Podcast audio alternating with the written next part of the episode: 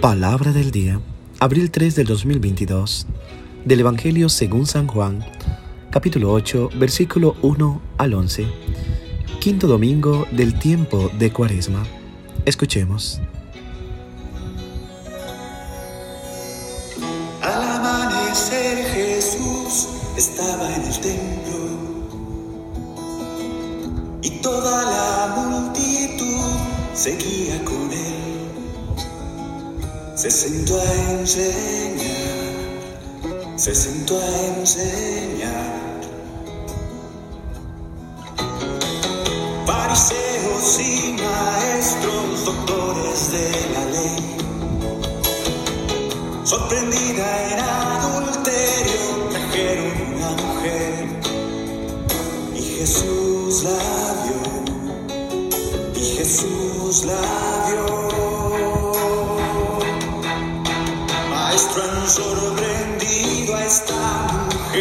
Mujer en su pecado.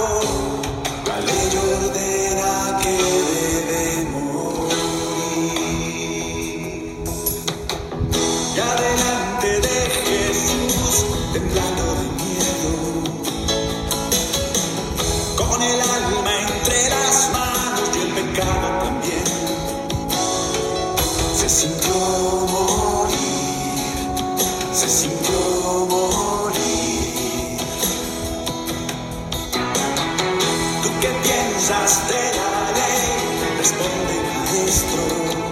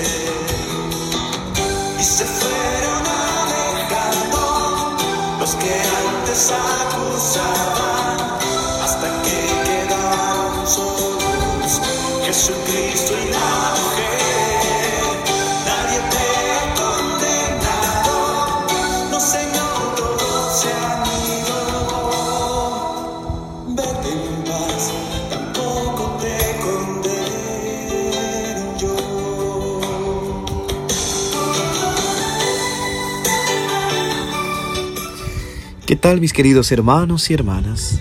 Hemos escuchado a través de una canción de Rafael Moreno el Evangelio que se nos presenta para este quinto domingo del tiempo de la cuaresma.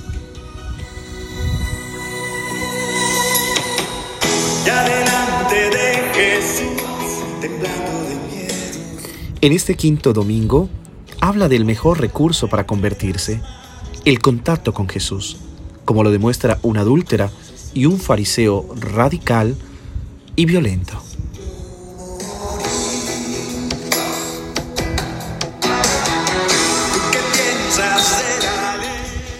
Jesús construye un camino de sanación ante todo para estos escribas y fariseos que se ponen en la posición de juez, pretendiendo ofrecer ese papel a Jesús. En una inspección más cercana, sin embargo, Jesús es el verdadero acusado. O más bien, el acusado en este juicio es la misericordia de Dios. Estos hombres expertos de la ley no aceptan que pueda haber misericordia para los demás. Aquí cuando nos convertimos en jueces despiadados de los demás, recordemos que la primera ofensa la estamos haciendo a la misericordia de Dios.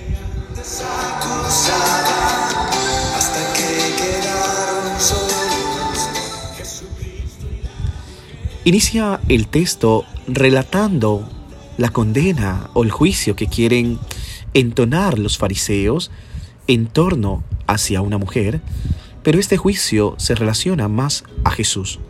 Al final, este juicio será para ellos.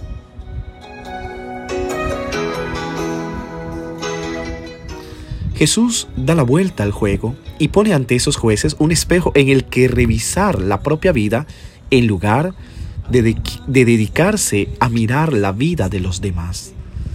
Esta inversión se traduce en esta página del Evangelio a través de cuatro movimientos de Jesús. Se sentó, se puso de pie, se inclinó de nuevo, se puso de pie.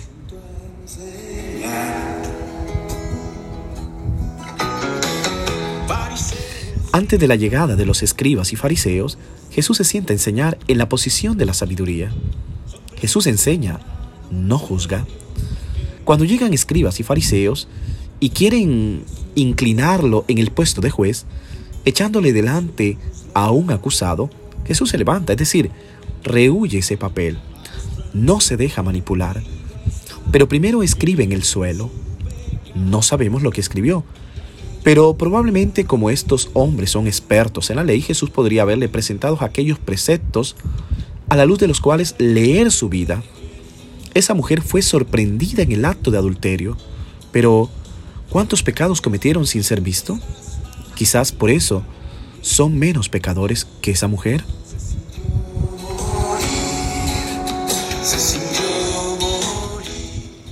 Estos hombres al menos tienen el buen sentido de tirar sus piedras y marcharse. Al contrario, hoy asistimos a jueces empedernidos que aún ante un fracaso siguen teniendo el pretexto de hacer daño.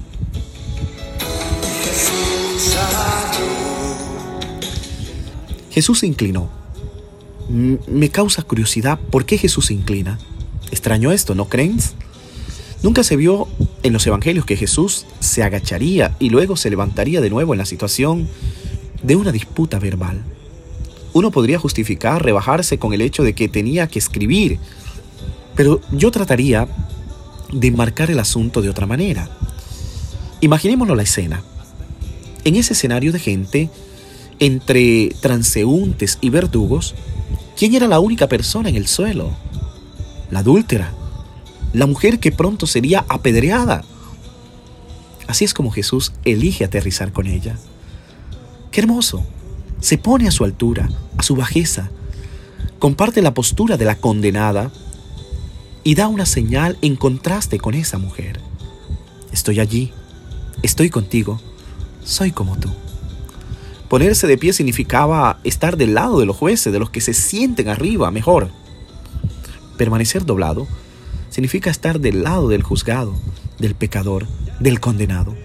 Sí, creo que Jesús se inclinó para librarla de la angustia de morir sola, sin tener a nadie a su lado, para poder compartir el miedo mortal.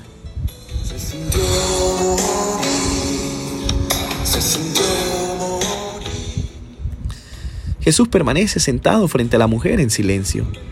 Sí, Jesús también es juez pero no podemos escondernos detrás de esta afirmación, argumentando que la misericordia es buena, pero también se necesita justicia. Claro, pero justicia al estilo de Jesús.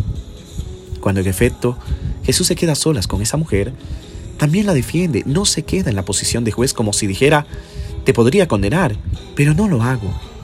Porque lo que le interesa a Jesús no es destruir a una persona, sino ayudarla a vivir.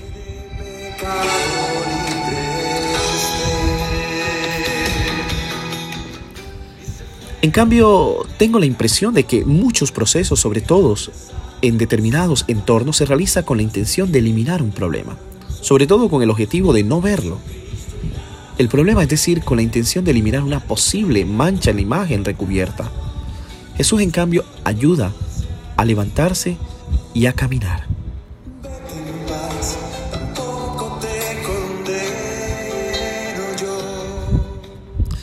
También podemos escuchar los sentimientos de Jesús en esta página, porque la condición de esta mujer, espiada, maltratada, arrojada ante un tribunal, sentenciada de antemano sin juicio, anticipa lo que pronto le sucederá. También a Jesús, pero en realidad anticipa que a lo largo de los siglos sigue ocurriendo a tantos pobres puestos en medio, a su pesar, solo para satisfacer el perverso deseo de destrucción de jueces improvisados.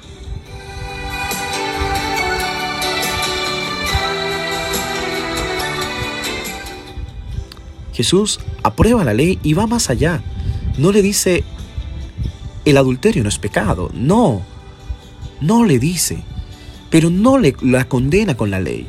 Y este es el misterio de la misericordia. Este es el misterio de la misericordia de Jesús.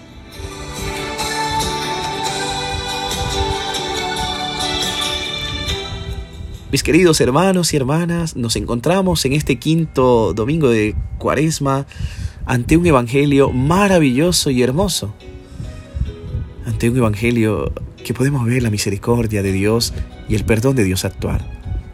Mientras unos que se creen por encima condenan a una mujer y al mismo tiempo condenan a Jesús sabiendo que si Jesús decía apedréla, le van a decir, ¿dónde está tu misericordia? ¿Dónde está lo que predicas? Pero si Jesús decía, no la apedreen, le va a decir, te estás poniendo de ruana la, la ley, estás en contra de Moisés. Al final, el juicio no es solo para la mujer, porque la mujer ya está condenada. Su pecado ha sido público. El juicio era más para Jesús. Pero estos, al condenar a Jesús, serán ellos después condenados. No juzgues y no será juzgado.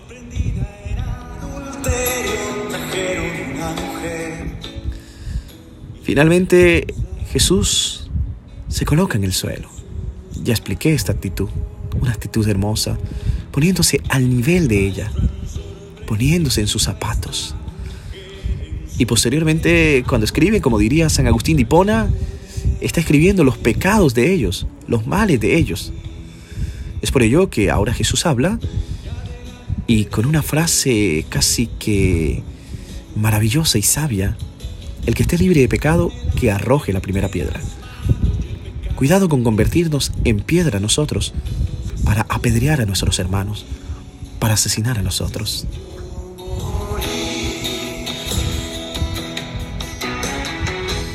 Dice la palabra de hoy que se fueron manchando desde los más ancianos, entre más viejo, más pecador. Es por ello que ahora Jesús está solo con ella. Yo me imagino a esta mujer eh, queriendo esperar un regaño, un cocotazo de Jesús. Pero no. Jesús la miró y le dice, vete, yo no te condeno, pero ojo, cambia de vida, cambia de actitud.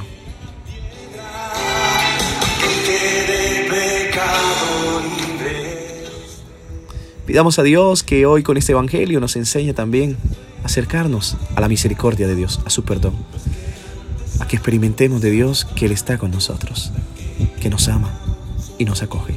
Que Dios te bendiga en el nombre del Padre, del Hijo y del Espíritu Santo. Amén. Te deseo un hermoso día. Reza por mí.